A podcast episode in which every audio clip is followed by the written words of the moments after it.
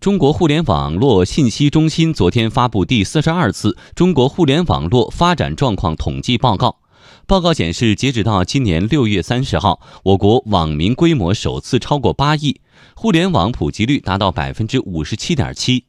值得注意的是，今年上半年短视频应用迅速崛起。详细内容来听央广记者冯硕、骆家莹、实习记者张永鹏的报道。数据显示，截止到今年六月，我国网民规模达八点零二亿，互联网普及率达到百分之五十七点七。今年上半年新增网民两千九百六十八万人。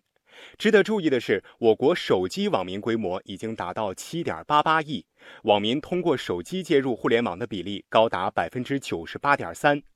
网民数量增加的背后是互联网普惠化的成果。中国互联网信息中心主任曾宇介绍，网民数量的提升得益于互联网在多个领域的渗透与发展。国家的互联网接入环境得到持续改善，互联网的覆盖范围也进一步扩大，互联网的应用场景也持续扩大。互联网在交通、环保、金融、医疗、家电，那么这些行业持续渗透。互联网助力乡村振兴、远程医疗、远程教育在乡村不断普及，进一步缩短了乡村和互联网的距离。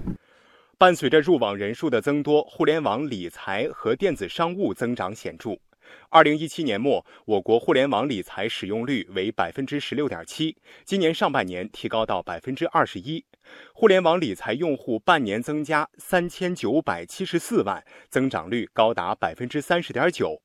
电子商务方面，截至二零一八年六月，我国网络购物用户和使用网上支付的用户占总体网民的比例均为百分之七十一。网络购物与互联网支付已成为网民使用比例较高的应用。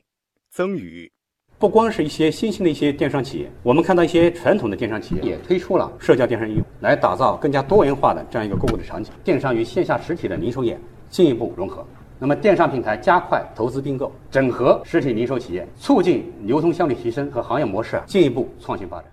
值得注意的是，今年以来，短视频应用持续站在风口。报告显示，仅今年上半年，短视频应用的使用者就超过百分之七十四，达到五点九四亿。满足碎片化的娱乐需求，成为病毒式的营销手段，是短视频极具人气的重要原因。业内人士分析认为，随着资费进一步降低和五 G 时代的到来，短视频将迎来更大发展空间。中国的网民应该说已经进入到以零零后为主宰的新的这一代的网民，他们追求一些比较新的、比较独特的上网方式。那么，短视频就成为这些新的用户他们比较依赖和喜欢的这样的一个载体。